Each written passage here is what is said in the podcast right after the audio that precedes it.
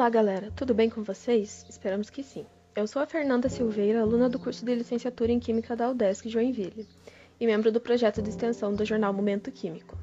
O episódio de hoje tem como título Entrevista com o professor Paulo César Cassol, onde ele irá falar um pouquinho sobre geoquímica e a sua carreira, referente à edição geoquímica do nosso jornal. Espero que gostem.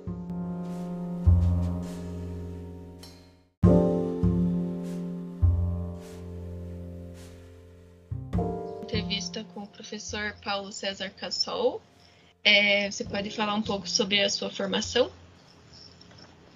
Bom, eu iniciei a minha formação acadêmica uh, me graduando em agronomia. Já optei pela agronomia por ter uma origem assim, uma cidade pequena, do interior, e que a gente sempre teve também envolvimento com atividade agrícola. Né? Tivemos produção também de soja e de trigo. Então, optei por agronomia e cursei esse curso de 79 a 83. Aí, enquanto estudante, daí eu já participei como bolsista de iniciação científica, o que me levou a fazer o mestrado na sequência daí da graduação, né? Então, cursei o mestrado de 84 a 87. Antes de iniciar o mestrado, eu até tive um trabalho profissional também numa cooperativa agrícola, de dois, três meses ali, mas foi quando eu constatei realmente que eu tinha uma vocação maior, gostava mais de estudar e optei pelo mestrado. Enquanto estava cursando o mestrado, na época já abriu o concurso público. Eu já fui professor também substituto na UFSC nesse período. E depois eu abri o concurso aqui na UDESC em março de 86. Eu iniciei então como professor aqui é, nos cursos de agronomia e depois veio a ser criado o curso da engenharia florestal, onde também eu participo. Posteriormente eu cursei o doutorado também na Universidade Federal do Rio Grande do Sul de 95 a 99. E o pós-doutorado eu cursei na, numa universidade italiana do norte da Itália, Universidade de Bolzano, onde eu estudei lá a dinâmica de carbono orgânico no solo, né, e o balanço de carbono, a pegada de carbono, né, o custo de CO2 para produzir uma determinada cultura, no caso lá, o pessoal que eu acompanhei estava estudando a cultura da maçã que é muito forte lá nessa região. Bom, então depois eu tenho atuado aqui como professor na área de fertilidade do solo e adubação de culturas, nutrição de plantas. Eu ingressei aqui no programa de pós-graduação também em ciência do solo é, em 2007 como professor permanente. Já de 2003 a 2007 eu fui professor colaborador no programa. Fato que nesse período a gente orientou então 21 mestres e 9 doutores, que já concluíram então seus cursos. E atualmente temos é, duas orientações de mestrado e três orientações de doutorado em andamento. Seria isso. É, então, é, nesse, mesmo nesse, nesse sentido, assim como você seguiu a sua trajetória acadêmica até os dias atuais, você enfrentou alguma dificuldade? Teve algum aspecto que foi marcante para suas decisões, para se manter nessa área? Uma vez uh, na universidade, a gente tem um ambiente muito propício né, a se envolver com pesquisa. Né? Tem toda uma, uma motivação, seja pela carreira, né, quando a gente também se dedicando à pesquisa e à pós-graduação, você evolui mais na carreira, digamos assim. Então tem esse ganho também profissional. Além do, da motivação né, de fazer algo, de criar, de estimular, de formar pessoas, né, que sempre também tem um valor, né, dá bastante trabalho, mas tem um, tem um valor a mais, tem uma realização que acontece para a gente. Mas é, em termos de dificuldade, claro, a gente na universidade também tem muitas possibilidades de envolvimento. Né? Atividade de extensão, uma atividade muito rica também, e que a gente deve se ocupar e que acaba às vezes é, concorrendo com a atividade de pesquisa. Né? No caso de quem se dedica mais à pós-graduação, acaba por vezes prejudicando esse trabalho de extensão, que seria muito importante também.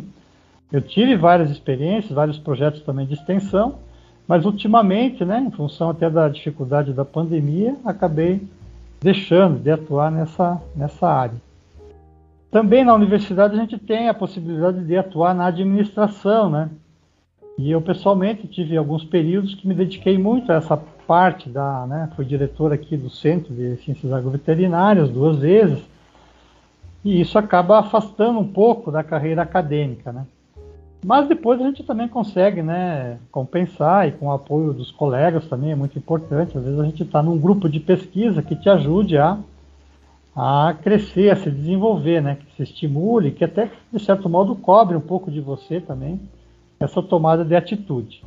Nesse sentido, você pode contar então um pouco mais sobre as suas pesquisas científicas, ou o que você fez então no seu mestrado, no seu doutorado? Certo. Eu sempre tive uma ocupação assim de pesquisa, né, com um foco no uso de resíduos orgânicos, porque já era um assunto que eu me ocupava lá como estudante de iniciação científica. O professor Pedro Selpa, no caso, que era meu orientador, se dedicava a esses estudos. E no mestrado eu daí já é, também lá no, no, programa de pós-graduação da URGS, lá de ciência do solo, havia já um envolvimento com o uso de resíduos urbanos industriais também né, no solo como forma de destinação desse, né, destinação controlada desses resíduos, ao mesmo tempo como forma de aproveitar o seu potencial de ciclagem de nutrientes. Então eu fiz um dos estudos pioneiros aí com o uso de composto de lixo e lama de esgoto né, usado no solo ali para cultivo. Tanto do ponto de vista assim do efeito fertilizante nutricional das plantas, mas também com atenção para os aspectos do impacto ambiental. Né? No caso desses resíduos urbanos, é muito problema relacionado a metais pesados que estão presentes, né? e também problema de patogênicos também que estão presentes. Então, questão de modular formas de aplicação a incorporação no solo, ela acaba uh, atenuando esse problema de patogênicos, por exemplo. Mas tem um período de carência que deve ser respeitado. E também não ter culturas que tenham contato né, com esse tipo de resíduo que pode transferir esses, esses contaminantes. No caso dos metais pesados, daí é o limite da quantidade aplicada que precisa ser que precisa ser definido, né?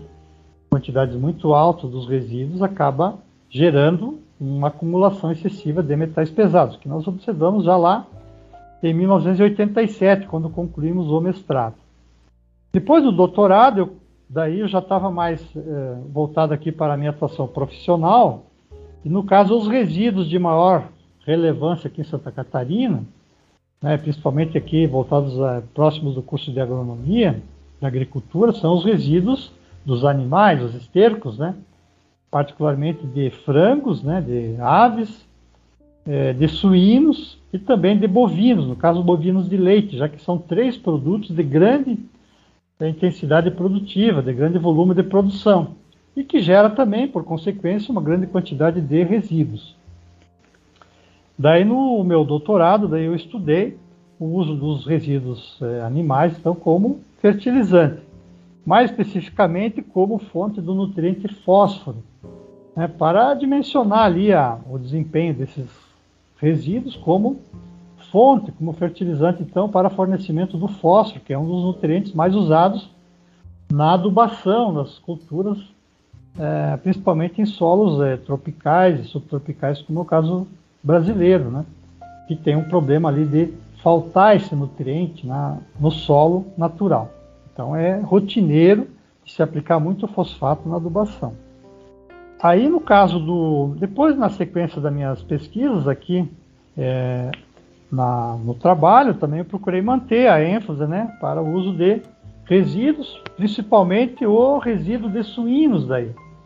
Porque até teve uma época que é, começou a ser preocupante né, o impacto ambiental da acumulação, do excessivo uso desses dos dejetos de suínos nas áreas agrícolas. Então, nós né, implementamos uma linha de pesquisa, tivemos um estudo de 15 anos de aplicações de resíduos de suínos em quantidades crescentes, digamos assim, onde a gente observou lá que, digamos que a partir de uma quantidade lá, correspondente em torno de 100 metros cúbicos por hectare ano, já havia um, né, um impactamento negativo, um excesso de, de, de nutrientes, né, e provavelmente também um excesso de contaminantes ali no solo. Em alguns aspectos isso foi dimensionado, em outros se ficou mais no uso como fertilizante. Além desses estudos, então, é, voltados aos dejetos de suínos, onde nós também estamos estudando ultimamente o uso de uma máquina de injeção desse resíduo no solo, né, que tanto aumenta o seu desempenho como fertilizante, quanto também melhora né, os aspectos ambientais do seu uso, já que a aplicação de superfície fica muito sujeita né, à, à ação das chuvas, da enxurrada que leva esse material para os cursos d'água, parte do material aplicado na superfície do solo, enquanto que a incorporação né, diminui essa, essa movimentação em direção aos mananciais de água, diminui a poluição no caso. Também estudamos aí outras outras questões relevantes aqui para a agricultura, especialmente regional aqui da Serra Catarinense, né? como é o fato da correção da acidez dos solos, né, com diferentes corretivos, com diferentes formas de aplicação dos corretivos, calcário, o resíduo da indústria de celulose, o próprio gesso agrícola também como potencial alternativa para, ah, para agir né, favoravelmente em controle da acidez do solo. Também tivemos uma linha de pesquisa importante relacionada com a nutrição de videiras. Né? Você sabe que houve nos últimos, nas últimas duas, três décadas aqui a expansão de uma atividade vitivinícola, de vinhos finos aqui na região. E que a gente procurou, então, nessa parte nutricional de manejo de solo, fazer pesquisas para né, agregar conhecimento, então, aprimorar o sistema de produção. E principalmente no caso de uso de plantas de cobertura do solo, a gente teve lá um, né, resultados que hoje a gente vê com satisfação. A maior parte dos, dos produtores dessas uvas de vinhos utilizarem plantas de cobertura, né, ao invés de aplicar herbicida, ao invés de fazer capina ali embaixo dos parreirais. É, enfim, né, tem algumas outras pesquisas aí que a gente, a gente faz pela orientação de estudantes que têm um interesse mais específico, né? Atualmente nós estamos desenvolvendo pesquisa aí com o uso de, de, é, de remineralizadores do solo, né, que seriam então usar diretamente rochas ou pó de rocha como fonte de minerais para o solo, né? Uma alternativa que vem ao encontro também da demanda da agricultura orgânica, que daí não pode usar os fertilizantes sintéticos altamente concentrados e solúveis. Então essas pó de rocha, né, eles são uma alternativa. Aí nós estamos estudando formas de também de aumentar o seu desempenho, né? como por exemplo um tratamento com ácidos úmicos, um, um tratamento com verme compostagem, né? enfim, estamos testando isso aí voltados à produção de morangueiro, voltados à produção de outras culturas. Então, né, estamos né, agora já numa fase bem adiantada da carreira, né, já pensando em, em usar o, o direito de aposentadoria, já adquirimos esse, essa condição, mas ainda temos aí talvez né, uns, um ano, dois anos pela frente aí, já que tem orientações em andamento. Seria isso, dessa parte da, das pesquisas aí da carreira. É bastante coisa, né? Sim. Você tem assim um bastante conhecimento da área a gente vai se aprimorando com o tempo, né? Vai se despertando para aspectos mais ou menos relevantes também do que deve ser estudado. É a experiência que vai se acumulando, né? Que, que eu acho que tem acabar agregando valor também. Por isso que é importante numa universidade ter sempre a renovação, ter novas cabeças que entram, né? Com novas ideias, com novas atitudes, com novas energias, mais disposição e ter também, né? essas pessoas mais maduras, como tem eu, tem outros colegas aqui, que são mais maduros do que eu, inclusive, e daí representa esse referencial mais de percepção do todo, né? É, é, da evolução através do tempo. Tudo bem. Uh, a pandemia afetou as suas pesquisas ou seu modelo de ensino? Se sim, de que modo?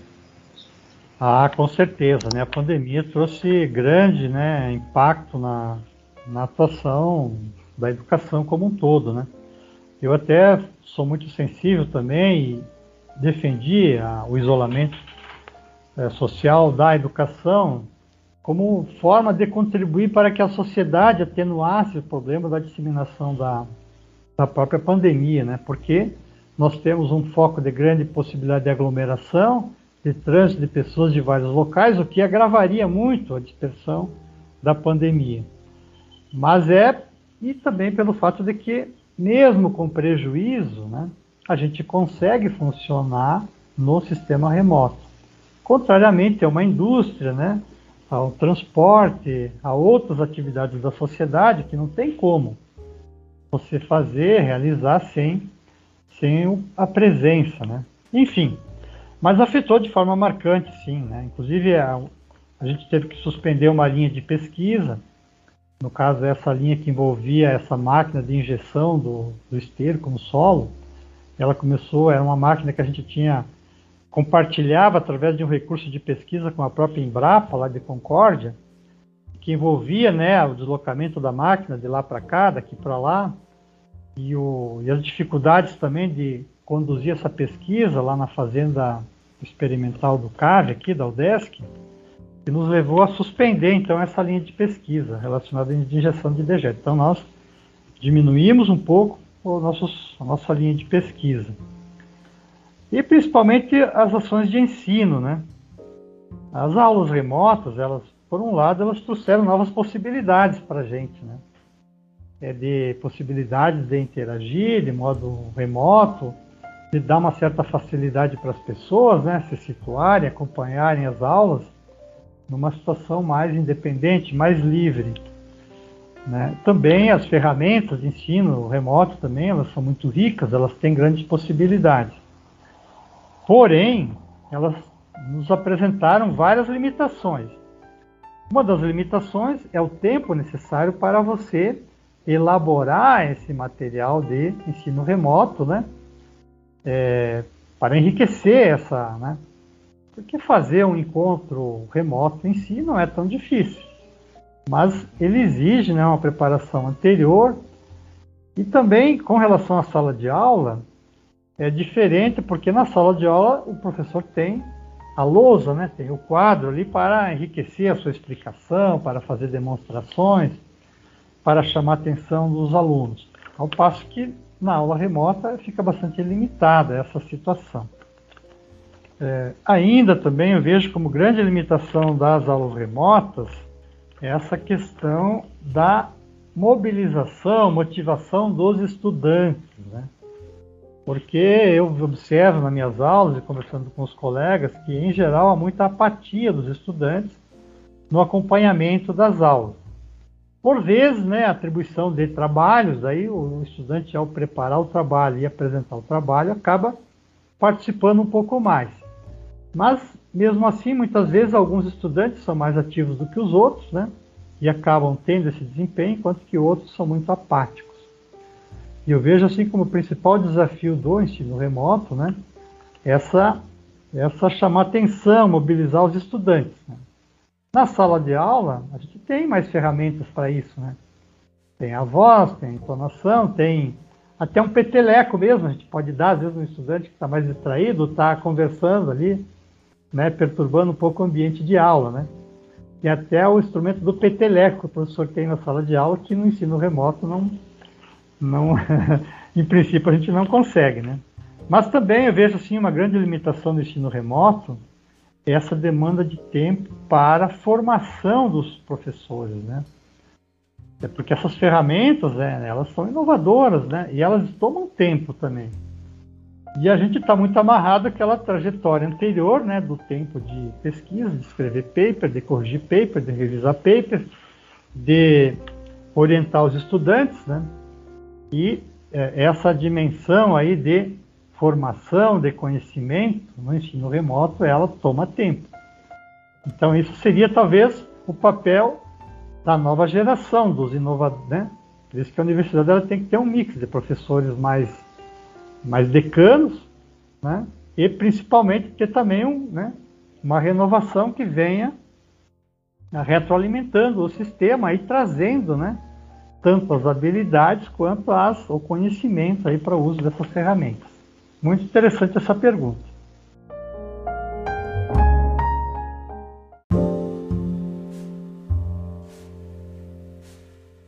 Bom, então, passando aqui para a próxima. Uh, como a geoquímica se encaixa na sua área acadêmica e qual a importância dessa área? Bom, eu vejo a geoquímica assim como uma, uma área bastante universal, né? A gente percebe assim conectividade, interface com quase todas as demais áreas da ciência, inclusive da saúde mesmo, né, que da geoquímica nós temos aí a, a raiz dos minerais, enfim, a relação do ambiente. E no, no, caso específico da minha área de atuação, né, a fertilidade do solo, ela é uma consequência do processo geoquímico, né?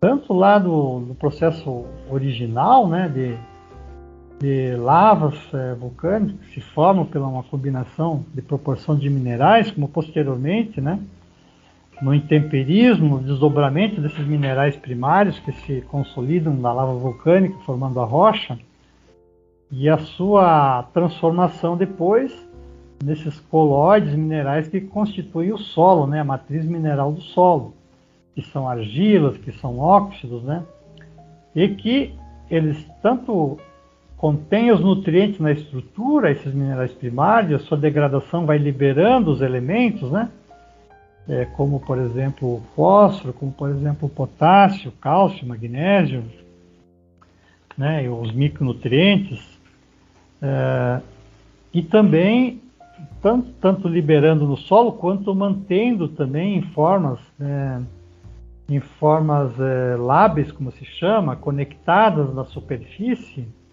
né, que acumulam é, quantidades em equilíbrio com o que está solúvel e que é uma quantidade pequena e deve ser pequena porque se fosse todo o nutriente ficasse solúvel no solo com a percolação de água ele se perderia totalmente, né? Então essa, né, todo essa, esse processo geoquímico de transformação de reações é fundamental e garante, né, uma continuidade da presença de nutrientes essenciais das plantas, né, que elas vão se desenvolver baseada na nutrição mineral. E, então é fundamental né, o conhecimento da geoquímica para entender esses processos né, da mineralogia e da liberação dos nutrientes que as plantas precisam para o seu crescimento. Ao mesmo tempo que também o uso dos minerais como é, suplementos daí para enriquecer o solo naquilo que ele tem a carência, né? Então, a exploração de reservas minerais, né, para produzir os fertilizantes, é, potássicos, fertilizantes fosfatados, né? No caso do nitrogênio, ele tem uma síntese diversa, né? usa gás natural, usa energia, e o nitrogênio ele tem uma reserva muito importante na atmosfera, né?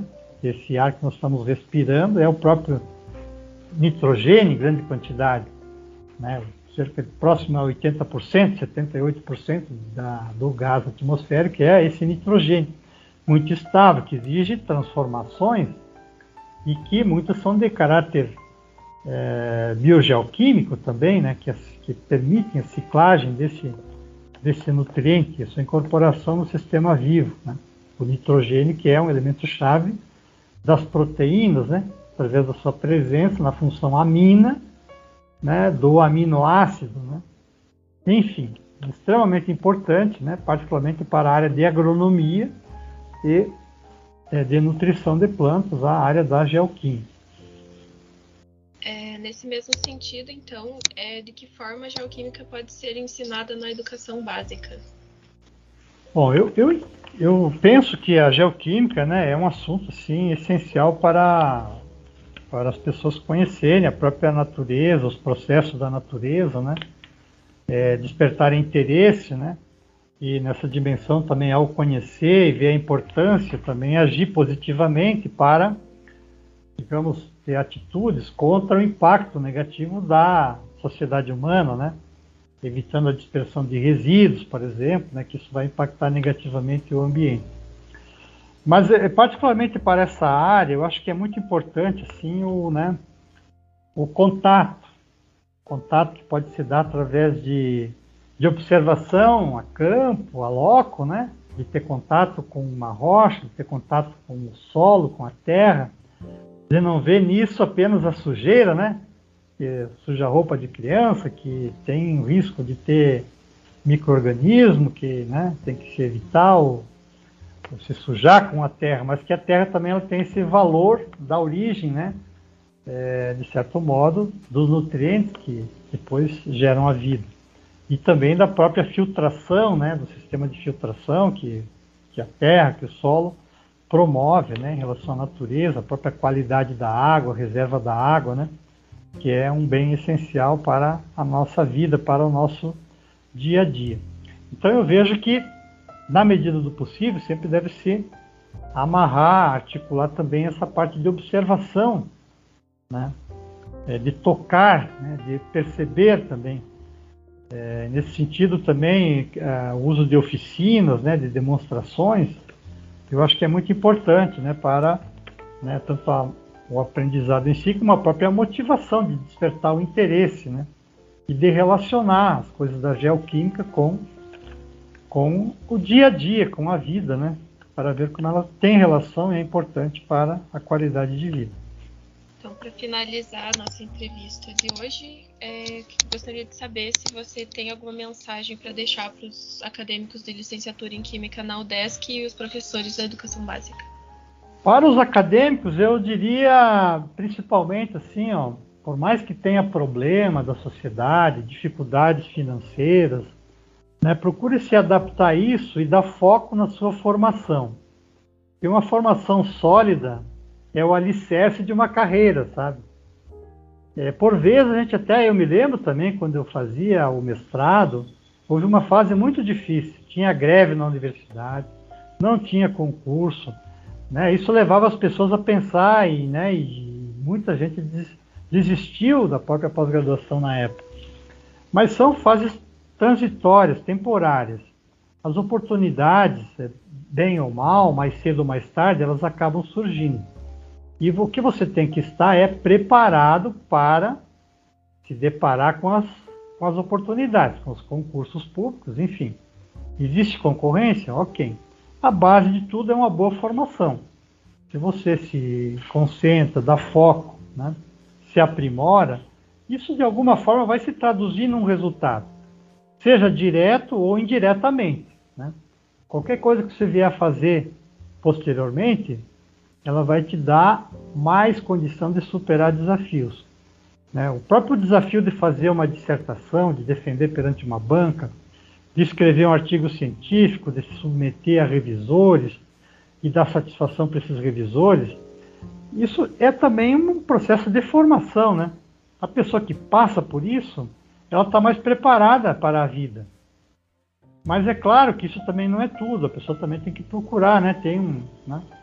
ter uma formação mais ampla. Eu até faria uma, uma autocrítica de que talvez para o meio educacional, acadêmico, né, mesmo na pós-graduação, mesmo na pesquisa, porque mesmo de pesquisadores de instituições que só se dedicam à pesquisa acabam fazendo palestras, né, dando seminários, se envolvendo também com educação.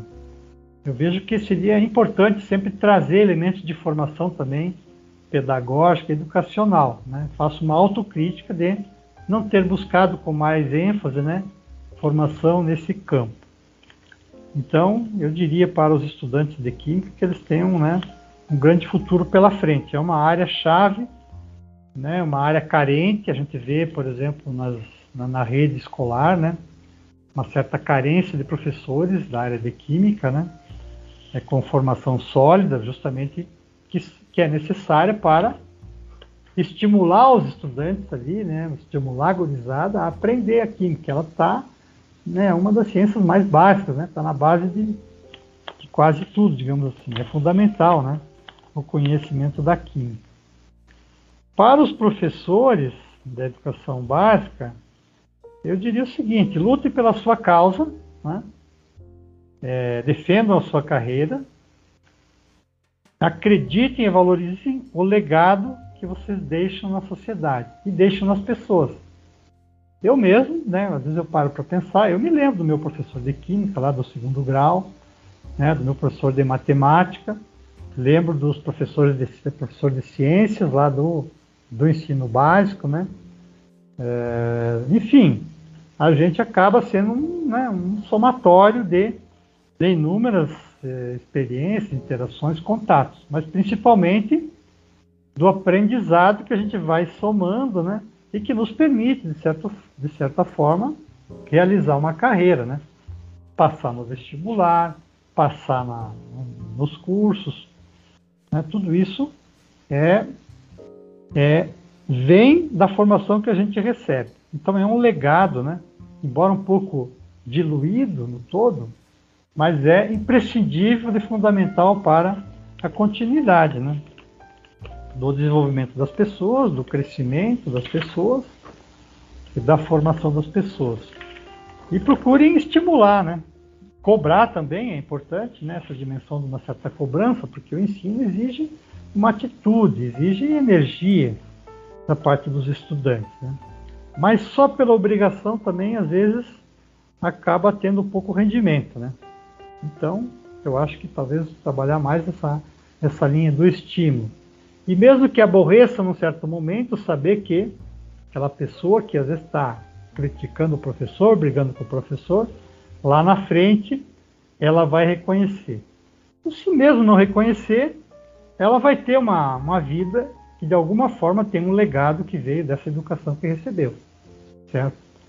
E que no fundo, no fundo, é o principal desafio para nós, é deixar um legado, deixar uma contribuição.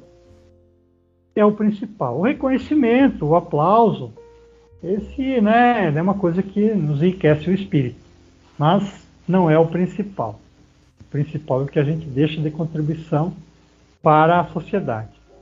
E é claro que nós temos que ter uma contrapartida de uma carreira também que seja valorizada, que seja respeitada.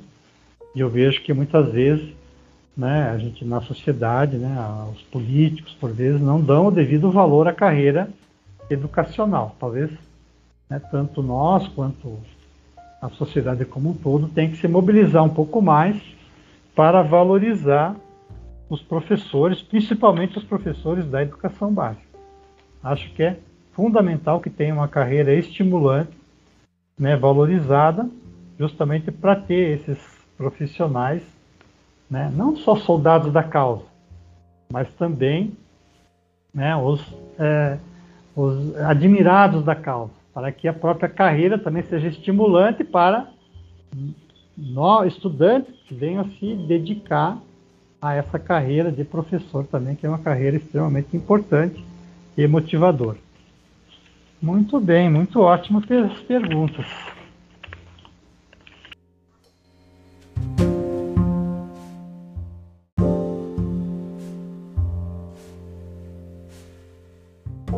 Esse foi o episódio com a entrevista do professor Paulo César Cassol. Se vocês gostaram, compartilhe com os amigos, a família, os colegas, sigam o nosso podcast e não se esqueçam de acompanhar também o nosso blog, jornalmomentoquímico.wordpress.com e as nossas redes sociais, Instagram, arroba Momento Químico e Facebook na página Jornal Momento Químico. Obrigada por nos ouvir e até a próxima!